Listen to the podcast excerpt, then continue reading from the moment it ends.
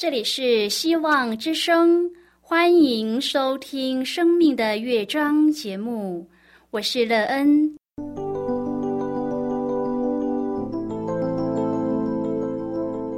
当世界告诉你一切没有盼望，人们对你说你已经没有机会，别忘了，上帝会为你开启一扇窗，上帝的手。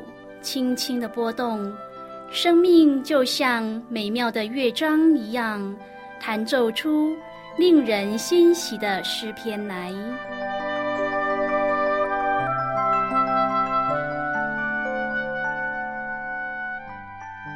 亲爱的听众朋友，平安！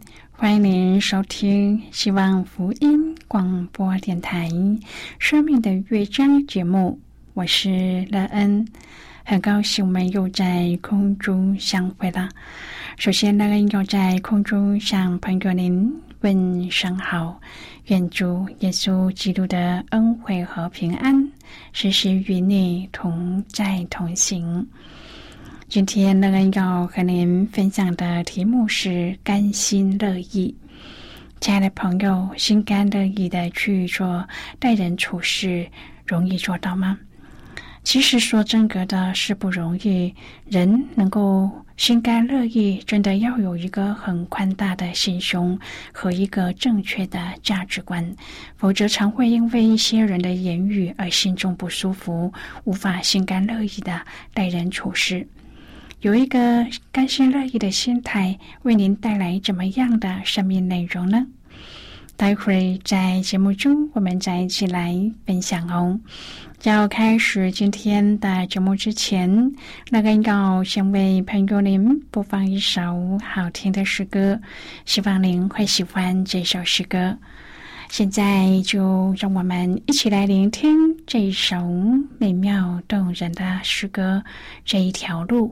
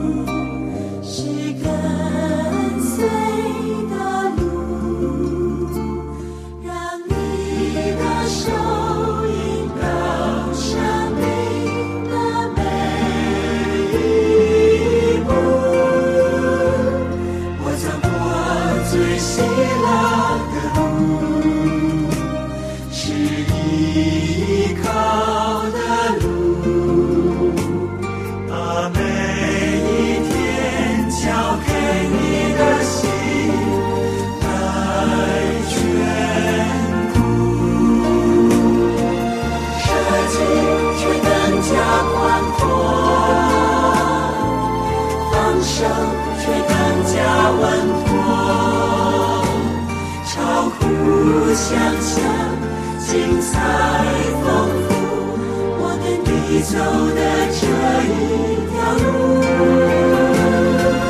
设计却更加宽阔宽阔，放手却更加稳妥稳妥，超乎想象精彩丰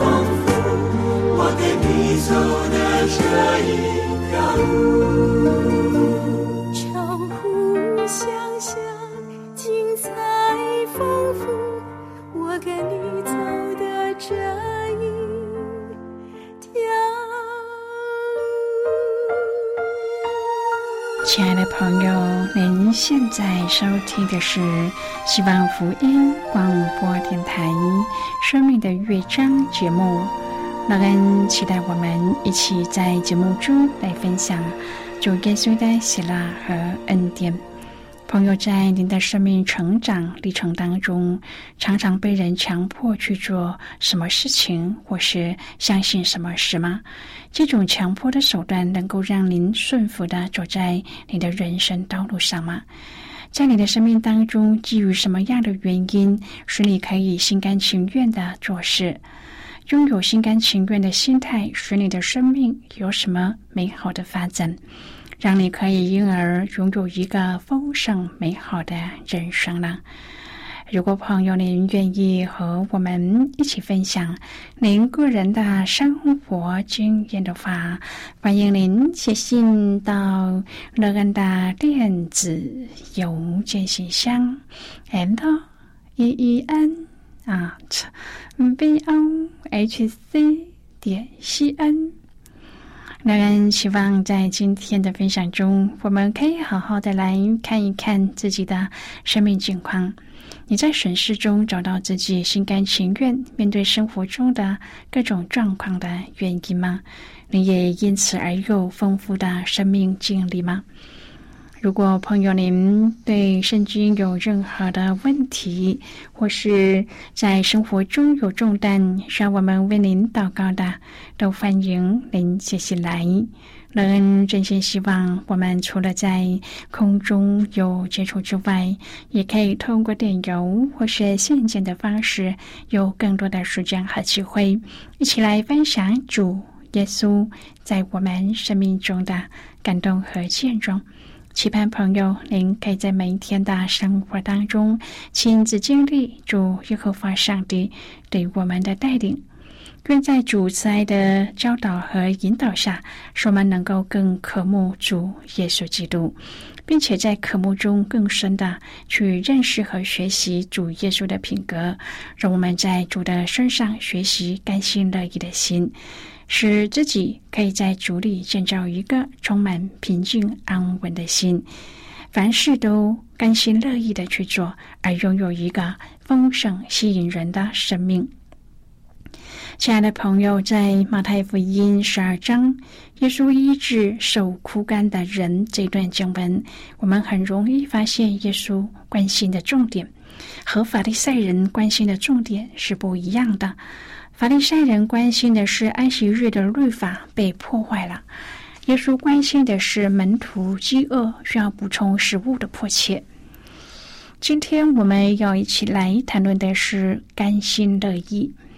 亲爱的朋友，在这一段经文当中，我们再一次的看到耶稣把人的需要放在安息日的律法之上。在圣经中，上帝给了我们一个人生秩序的安排。上帝、人、物，法利赛人的次序是物、上帝、人。朋友在人生的次序里，若不按着上帝、人、物去安排的话，这样我们的生活就会出问题，因为本末倒置了。当我们尊重上帝的时候，就会尊重人，并且按着上帝的意思去行事为人，也明白自己是物质的主人，不会让物欲控制我们。如果我们是把物质放在第一位，物质包括金钱和工作，其次才想到上帝或身边的人。那么我们的生活就会失去平衡，造成将来家庭的破裂和许多的痛苦。如果把人放在第一位，上帝和物放在第二或第三，那么失望必然极大，因为世上没有完全人。如果我们把希望寄托在人或物质上，总有一天我们会尝到希望破灭的痛苦。法利赛人一直往自己的牛角尖钻，结果不但失去了与弥赛亚认识的机会，更是与救恩失之交臂。神迹就在眼前，枯干的手的医治，却不能使他们的心清醒过来。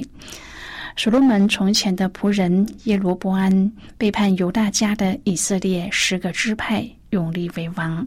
他在所罗门做王的时候，曾显明自己有适当和稳健的判断力。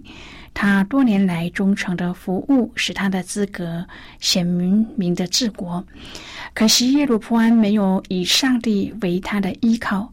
耶罗波安最大的顾虑就是，恐怕他臣民的心，将来有一天会归向坐在大卫宝座上的统治者。他认为，如果让十个支派时常到犹大国去参赴圣殿中所举行的礼节，那么许多人可能要重新效忠以耶路撒冷为中心的政权。所以，耶罗伯安在和他的顾问商议之后，决定采取一个大胆的措施，想要尽量的减少他治内叛乱的可能性。因此，他在他新经建立的国境之内设了两个敬拜的中心，一个在伯特利，一个在但。他请十个支派的人不要到耶路撒冷去，而是在这两个地方敬拜上帝。耶罗波安将一些看得见的东西放在以色列人面前，来象征看不见的上帝，借以迎合他们的想象。因此，他就命人铸造了两只金牛犊，安置在那两个指定的敬拜中心的神庙里。耶罗波安这种拿偶像来代替上帝的作为，直接违反了耶和华的命令：不可为自己雕刻偶像，不可跪拜那些像，也不可侍奉他。列王记上十三章第一至第十节说道：耶罗波安在伯特利建造祭坛和宫殿，定节期，并按例繁明起来做祭司。这件事上帝极度不喜悦，因为完全是抵挡上帝的。因此，上帝就差遣犹大的一位先知来对这个祭坛说预言。圣经称这个人为神人，显示他是很有能力的，并且他是奉耶和华的命所差来的，所以他的预言必定会成就。当他去到那里，就向祭坛发预言说：“谈呐谈呐，耶和华如此说。”大卫家里必生一个儿子，名叫约西亚。他必将秋坛的祭司，就是在你上面烧香的，杀在你上面；人的骨头也必烧在你上面。先知预言北国所有秋坛的祭司都会被杀掉，他们的骨灰会被撒在那个坛上，也就是说，那个祭坛必定荒废。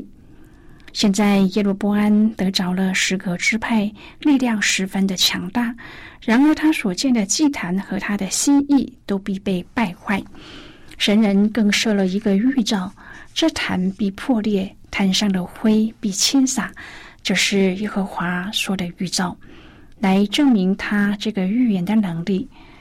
当然，耶路波安完全不相信先知所说的话，并且伸手吩咐人拿住他。然而，当他的手一伸，就枯干了，不能挽回。祭坛也按照神人的预言破裂了。朋友，其实这一切的事情是为了预言约西亚王将来必做这事，也验证了神人的能力。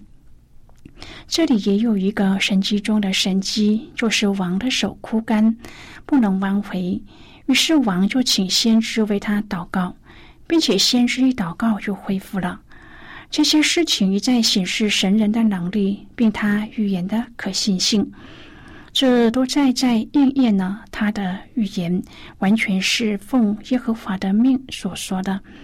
事实上，这两个神迹是上帝要让耶罗波安知道自己所做的是错事，对他做出了警告。但是他看见先知的能力，却想要请他吃饭和赏赐他。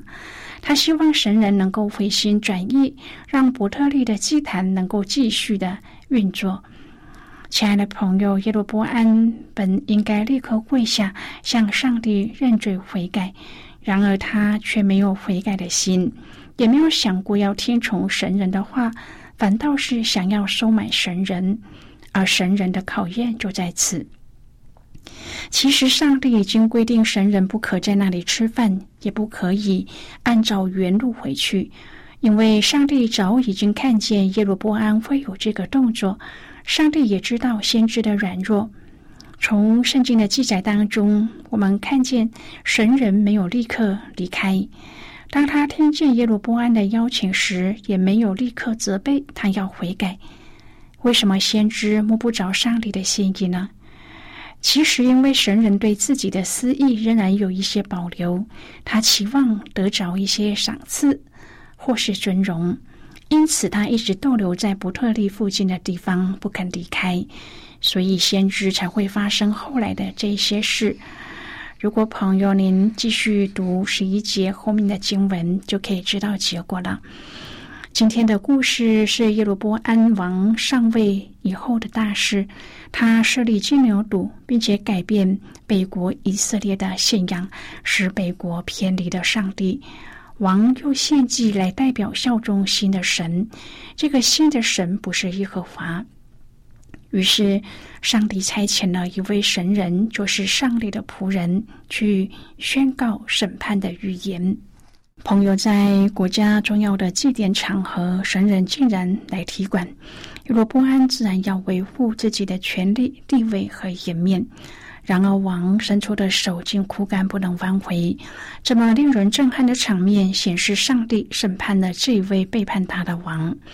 在列王记上十一章中，耶罗波安经历上帝借先知预言，将十个支派赐给他，也领受上帝对他当王的使命。耶罗波安请神人为他代求，神人祷告以后，王的手就得了医治。耶路波安的手从枯干不能弯回，得到医治，看似普通的神迹，意义却十分的深远，因为这是彰显了上帝的怜悯胜过审判。现在我们先一起来看今天的圣经章节。今天呢，要介绍给朋友的圣经章节在旧约圣经的列王记上。如果朋友您手边有圣经的话，那个要邀请你和我一同翻开圣经到旧约圣经的列王记上十三章第三节的经文。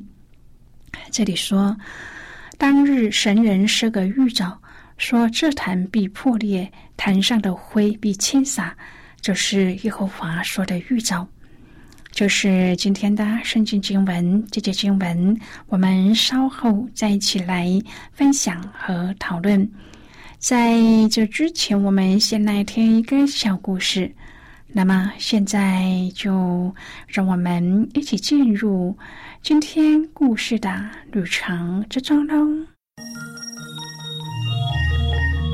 当你发现到过犯时，就要靠着上帝的力量立刻解决。而且不要重蹈覆辙。如果发现当着手对付这些过犯的时候，心却仍旧被黑暗所困扰，那么必定有一些原因是上帝的灵远离我们，我们还不够诚挚，也不够彻底。在这个过程当中，我们必须要勉强自己持中庸之道。将圣经摊在眼前，直到我们的心有真切的感觉为止。我们不要期待上帝会在开垦心灵荒地上为我们行神迹。我们得集中注意力在犯罪的主体上，绝不可以只是笼统的遥望。经验证明，用这种方式回顾犯罪时是大有裨益的。现在我们得动手做，不停的解决这些问题，直到发现自己可以静下心来祷告为止。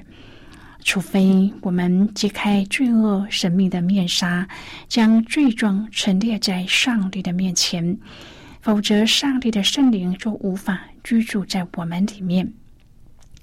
如果我们深刻的悔改，并迫切的认罪，在上帝的面前完全的降服，这样就必定会有足够的祷告之灵。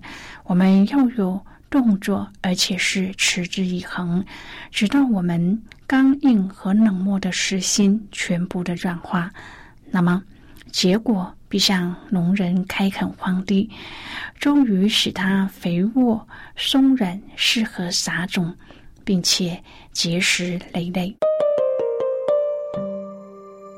朋友，今天的故事就为您说到这儿了。听完以后，您心中的触动是什么？对您生命的提醒又是什么呢？亲爱的朋友，您现在收听的是希望福音广播电台《生命的乐章》节目。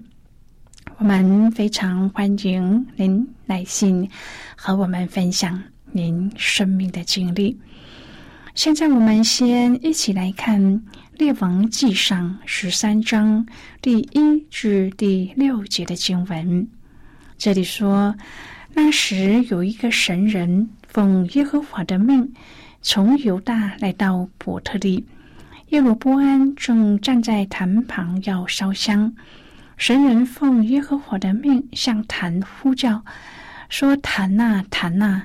耶和华如此说：“大卫家里必生一个儿子。”名叫约西亚，他必将秋坛的祭司，就是在你上面烧香的，杀在你上面；人的骨头也必烧在你上面。当日神人设个预兆，说这坛必破裂，坛上的灰必倾洒。这是耶和华说的预兆。耶罗波安王听见神人向伯特利的坛所呼叫的话。就从坛上伸手说：“拿住他吧！”王向神人所伸的手就枯干了，不能弯回，坛也破裂了，坛上的灰倾洒了，正如神人奉耶和华的命所设的预兆。王对神人说：“请你为我祷告，求耶和华你上帝的恩典，使我的手复原。”于是神人祈祷耶和华，王的手就复了原，人如寻常一样。好的，我们就看到这里。亲爱的朋友，当百姓看见王的手枯干又得了医治，是否比没有得医治更能够体会上帝丰盛的怜悯呢？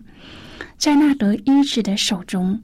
我们是否更能够看出上帝在宣告审判以后，已经预备好接纳百姓的悔改呢？在上帝的审判当中，仍然带着怜悯和慈爱。朋友，上帝等候他的百姓悔改归向他，这是真信仰，而不是因为被审判威吓，受强迫去维系和上帝的关系。今天的分享是否也让朋友您思想自己与上帝的关系呢？您是否在今天的圣经经文当中看见了自己必须要悔改的事上呢？愿在我们的思想默祷当中，我们能够看见自己的缺失，而把自己放在上帝的面前。求上帝原谅、赦免我们的罪过，重新赐给我们一颗清洁的心、正直的灵，使我们能够在主的引导当中有一个新的生命。愿朋友能够在每一天的生活当中，来见证主美好的恩典，使自己能够有一个美好的生命。亲爱的朋友，您现在正在收听的是希望福音广播电台《生命的乐章》节目。我们非常欢迎您写信来，来信请寄到乐安的电子邮件信箱，l e e n at v o h c 点 c n。最后，我们再来听一首好听的歌曲，歌名是《真美好》。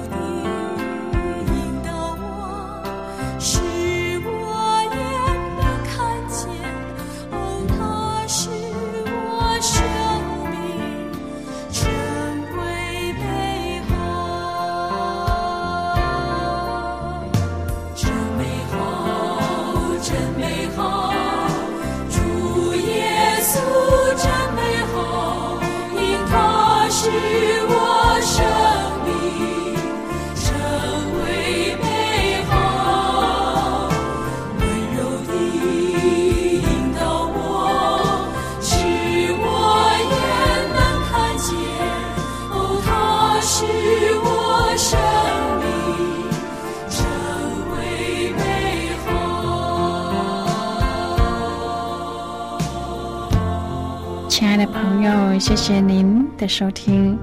希望今天的节目能够让您在当中得到收获。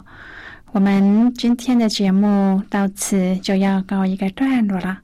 我们同一时间再会。最后，愿上帝祝福你和你的家人。